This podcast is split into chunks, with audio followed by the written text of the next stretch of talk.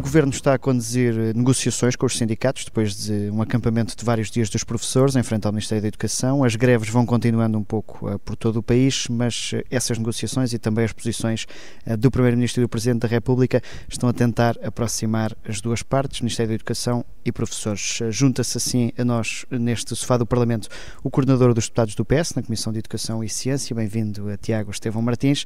Terminou ontem essa primeira ronda negocial, ou primeiro dia de negociações entre o Ministro da Educação e os sindicatos. Uh, João Costa abriu tarde esta porta para as conversas? Bem, nós não, não queremos que, que, se possa dizer que uh, João Costa abriu tarde uh, esta, este processo negocial, até porque este é um processo que decorre desde setembro e, aliás, foi aberto pelo próprio Governo, porque percebe, e aliás está no próprio programa de Governo, um entendimento de que é preciso fazer mais na carreira dos professores e que existe um conjunto de circunstâncias que, obviamente, prejudica aquela que é a nossa perspectiva do que deve ser a carreira docente. Nós uh, sabíamos que este processo de discussão, de negociação uh, do, do modelo de recrutamento de docentes seria, obviamente, um tema muito sensível. Nós falamos da colocação dos docentes, quando falamos destas matérias, falamos naturalmente de circunstâncias uh, em que os professores concorrem para lugares determinados e, por isso, é, obviamente, uma questão muito sensível. Mas, de facto, aquilo que temos assistido em tentar aproximar-se das preocupações dos professores, porque há também uma percepção de que uh, as preocupações que são expressas nas manifestações e pelos professores que se têm juntado a estas manifestações uh, têm também uh, uma base e uma perspectiva que nós temos que saber ouvir, e é precisamente por entendermos que é necessário também ouvirmos os professores que abrimos este processo negocial e que estamos neste processo negocial com abertura e com esta vontade de chegar a um entendimento. Ainda assim, estas questões levantadas uh, sobre a legalidade da greve do STOP não vieram animar a demasiados ânimos ou a acicatar demasiados ânimos para esta negociação? Bem, eu creio que essa não seja a questão fundamental. Obviamente que a greve é um direito constitucional, um direito legal, uh, regulado. Uh, havia dúvidas sobre uh, a legalidade de uma greve, não sobre todas as greves. Essas dúvidas foram ou estão a tentar ser dirimidas e por isso, obviamente, que essa é uma questão que me parece que é a menos relevante no meio deste processo todo. Mas entende a posição do Ministro, ou seja, as dúvidas sobre este tipo de greve greves? Naturalmente, nós quando falamos em greves na educação, qualquer greve na educação, obviamente que é sempre disruptiva socialmente. É disruptiva porque, obviamente, que os professores não estão, uh, estão em greve, é obviamente uma preocupação de uma classe profissional, mas sabemos também que quando isso acontece, há alunos que não têm aulas, há pais que, obviamente, que têm uh, prejuízos laborais, familiares que daí decorrem, mas há um enquadramento e um equilíbrio que uh, é necessário também garantir e, obviamente, que as formas de luta são aceitáveis, desde que se garanta também este equilíbrio. Parece-me que, fundamentalmente, essa preocupação com o equilíbrio entre as partes que o Sr. Ministro também procurou exprimir naquela que foi a sua preocupação. Uh, depois da primeira reunião ontem, a Federação Nacional de Educação vai juntar-se à greve. Isto é um mau indicador uh, destas conversas? Não creio que seja um mau indicador. Aliás, eu ontem tive a oportunidade de ouvir as declarações do, da, da FNE e, uh, embora tenha feito referências de que, obviamente, procurava mais, uh, há também dados positivos que foram avançados e parece-me que, uh, de facto, do que ontem foi possível também avançar nas negociações da proposta que o próprio Governo avançou, há objetos de discussão muito positivos, há propostas muito claras de aproximação, mas é um processo negocial, nós estamos com abertura também uh, neste processo negocial e por isso naturalmente que a preocupação que existe é chegar a bom termo Uh, e obviamente que uh, os professores têm toda a legitimidade para se manifestarem e para também lutarem por aquilo que, que interpretam que são os seus, os seus interesses e direitos. Deixe-me fazer aqui um paralelismo com o futebol. Muitas vezes os, os, presidentes dão um voto de confiança aos treinadores e isso significa que é o último suspiro antes de, do despedimento. Quando o Primeiro-Ministro diz que João Costa fala em nome de todo o governo, isso é um bocadinho um voto de confiança ao estilo de é preciso que estas negociações corram bem, senão a porta da rua pode estar aberta. Não creio, é constatação de uma evidência. Naturalmente que quando o Ministro da Educação fala numa negociação é porque eh, está eh, respaldado naquilo que foi também a preparação das propostas que apresenta e por isso parece-nos apenas a constatação de uma evidência e naturalmente que eh, quando o Ministro da Educação fala, fala por todo o Governo e por isso não me parece sequer que essa seja uma questão que possa ser colocada. Nem será ele o entrave um, um mau resultado destas negociações? Não creio. O, o, o Primeiro-Ministro já vai garantir que a graduação dos professores vai ser sempre respeitada nestes novos modelos de, de vinculação a que vierem a ser adotados. Um, Porquê é que uh, acha que existiu esta necessidade de António Costa uh, vir vincar esta posição? Houve aqui um recuo face àquilo que podia ser a ideia original do governo no que toca à mudança do modelo de contratação? É conhecido que o modelo de, de, de recrutamento existente tem algumas fragilidades. Tem muitos benefícios, nomeadamente a aceitação social e a interpretação de justiça que a própria classe profissional faz da, daquilo que é a lista graduada, que é muitas vezes referido como uma lista graduada, uh, que é, aliás, apontada muitas vezes com uma linha vermelha por muitos dos sindicatos, mas obviamente que também há fragilidades que decorrem desse modelo. Uh, obviamente que foi uh, discutida já por várias vezes, aliás, nesta casa tem sido discutido por várias vezes as questões que uh, referem à possibilidade das escolas poderem procurar determinado modelo de recrutamento, determinado perfil de docente que se adequa àquelas que são as necessidades da sua comunidade educativa, do seu projeto educativo, e por isso, obviamente que estas são questões que são dirimidas obviamente também com a percepção de que não há modelos perfeitos e é no entendimento de, e da discussão que naturalmente brotará também a melhor decisão possível. A, questão da municipalização, que foi também afastada pelo Primeiro-Ministro, um, eh, existe ainda assim através daquilo que são os conselhos intermunicipais de, de, diretores. Isso não é um modelo de municipalização, embora não através das câmaras, mas dos diretores escolares? Parece-nos muito claro que uh, existe uma dissociação muito evidente daquilo que foi apontado como a municipalização do processo de recrutamento. Aquilo que começou por ser dito sobre este processo de recrutamento era que seriam as câmaras municipais a fazer o recrutamento de docentes, que essa competência passaria para as câmaras municipais. Ficou claríssimo desde o início que isso não era uma, uma opção em aberto, nunca foi proposto como tal, e por isso é muito importante que fique claro. Não está proposto que nenhuma Câmara possa fazer contratação uh, de docentes, não esteve, não estará. É um ponto assente que nos parece de elementar relevância. Há um segundo ponto que tem a ver com o Conselho de Diretores, que é uma questão que é levantada uh, e que tem a ver precisamente com a organização dos diretores num Conselho que uh, depois permite uma reorganização do daqueles que, que é o trabalho docente de, e do, dos horários que existam. Essa é uma questão completamente diferente e que não se cruza, no nosso entender, com a anterior, porque tem que ver precisamente com a natureza do processo de recrutamento. E de facto, quando falamos de funções pedagógicas, é natural que sejam órgãos ou pelo menos pessoas com competência nessa área que façam esse recrutamento e por isso parece-nos que são realidades muito distintas que não se tocam e por isso não conseguimos sequer eh, entender como se pode falar num processo de municipalização com base naquilo que é a proposta dos conselhos diretores. Isso existe um bocado porque os as escolas estão também muito próximas dos municípios, através dos conselhos gerais, por exemplo, e pode existir ali, digamos, uma inversão uh, do objetivo da proposta, de facilitar em determinados locais a contratação de certos e determinados professores. Como é que isso será salvaguardado? Parece-nos que isso é um salto muito grande de, de raciocínio. Obviamente que essa questão que coloca decorre do modelo de gestão das escolas, que é uma realidade existente há já largos anos, Uh, e que não nos parece que tenha uma tradução direta para aquilo que é apontado quanto à questão do Conselho de Escolas.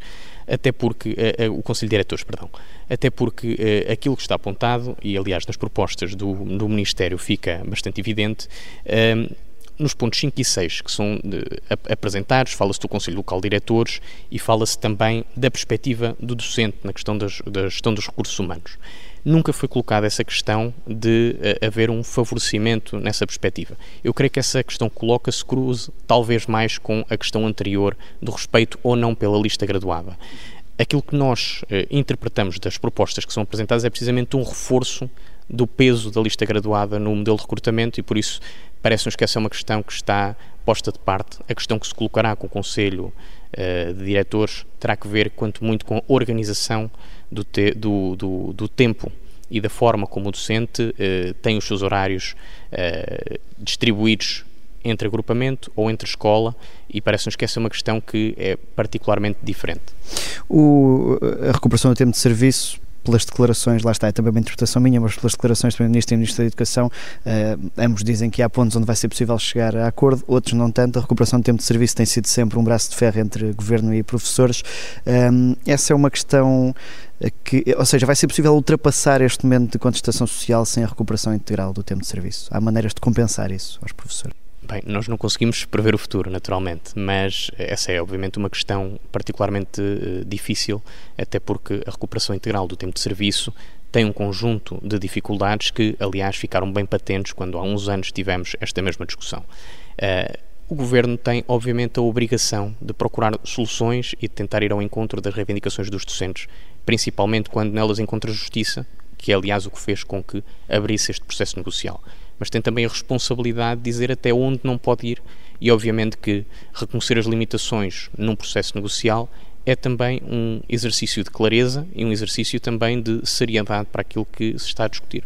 Mas é possível que tenha que apresentar medidas paralelas ou seja, temos a questão dos custos do alojamento, os professores que não se querem deslocar determinadas, para determinadas zonas do país, são matérias onde se calhar aí é preciso dar um passo em frente para compensar essa não evolução da carreira. Sejamos claros, uh, há obviamente o reconhecimento dos problemas que acarreta um professor ter que se deslocar e dos custos que estão associados a essa mesma deslocação, custos pessoais, profissionais e monetários.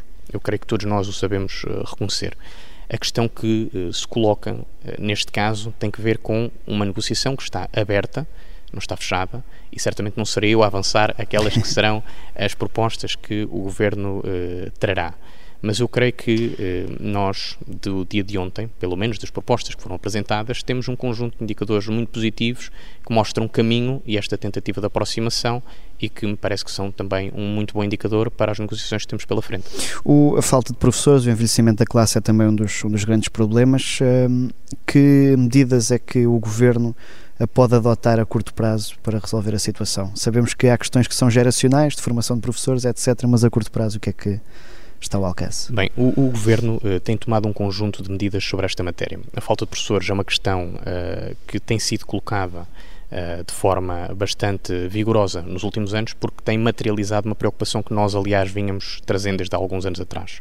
Eu relembro dois momentos muito paradigmáticos em que o Partido Socialista ficou a discutir praticamente sozinho esta questão. Uh, falo quando, ainda na primeira legislatura deste ciclo governativo, o Partido Socialista pediu um estudo sobre o modelo de recrutamento ao Conselho Nacional de Educação, em que não foi particularmente acompanhado pelos diferentes grupos parlamentares sobre esta matéria, e como uh, também partiu do próprio governo do Partido Socialista, uh, em governo anterior, o estudo das necessidades futuras até 2030.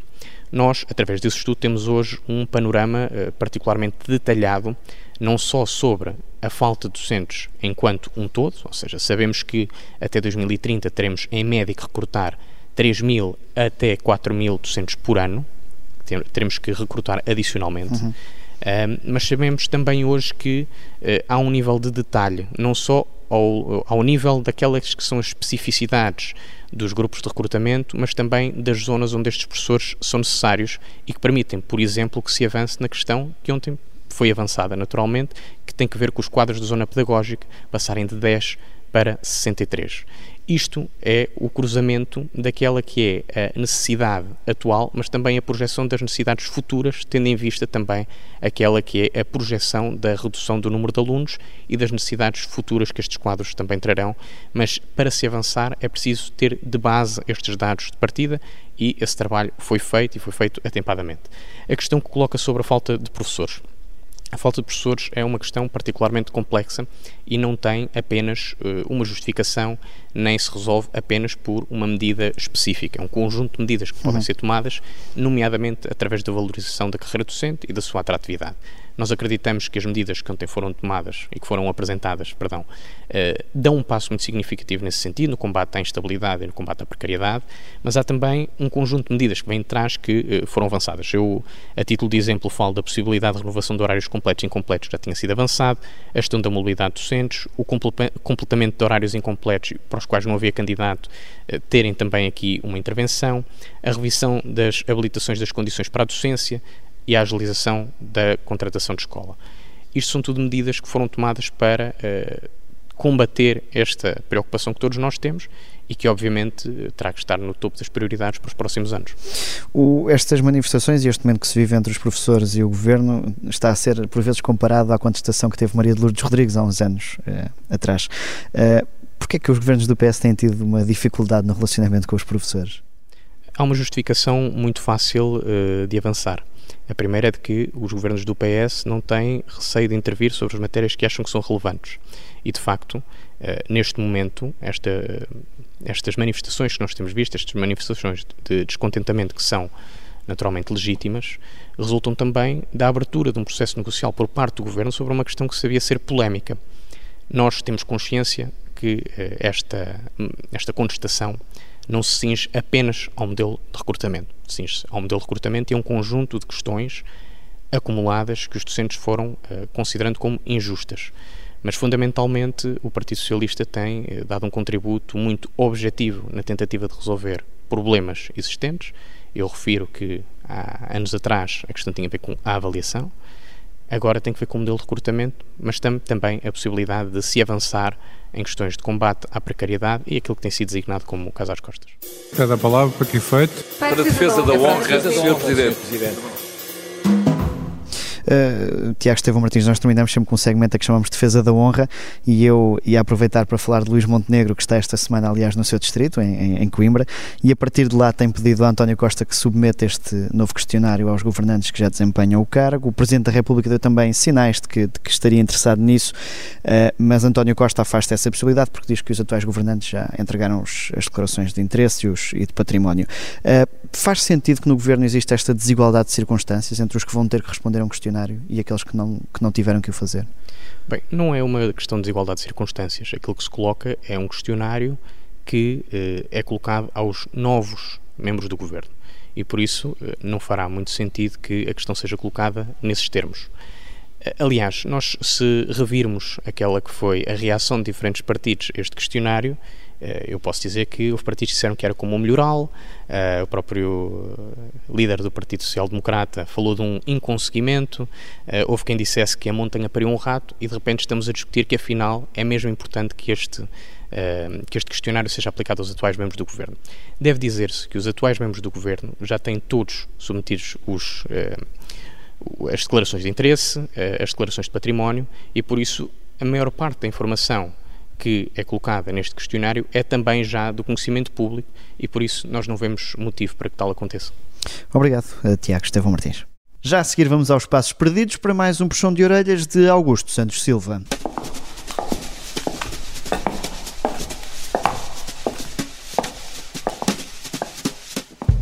No debate sobre a proposta do PSD para atrair imigrantes, o Chega entrou numa troca de palavras mais acesa com a iniciativa liberal, que levou a pateadas e a um puxão de orelhas do Presidente do Parlamento. A senhora deputada tem uma dificuldade com as suas interpretações dentro deste Parlamento, mas assim eu não lhe vou responder. Basta ver como envergonha as mulheres em cima daquele púlpito. Senhor uh, Presidente, para concluir, para concluir, senhor deputado, senhor posso deputado. concluir? Sr. Presidente, senhor digo deputado. e repito a alguém que disse que a prostituição é um direito, que a prostituição de é um deixar direito. falar. Vai, culpado. Vamos calar. Senhor deputado, peço, peço silêncio na sala. Sr. Presidente, é a minha interpretação. Senhor deputado, eu estou no uso da palavra. E o senhor deputado fará o favor de não usar estas expressões em relação a nenhum dos seus colegas. São bem audíveis essas pateadas de várias bancadas, sobretudo à esquerda, no início de ano que voltou a começar tenso. Eu sou Miguel Viterbo Dias e o Sofá do Parlamento está de volta na próxima quinta-feira.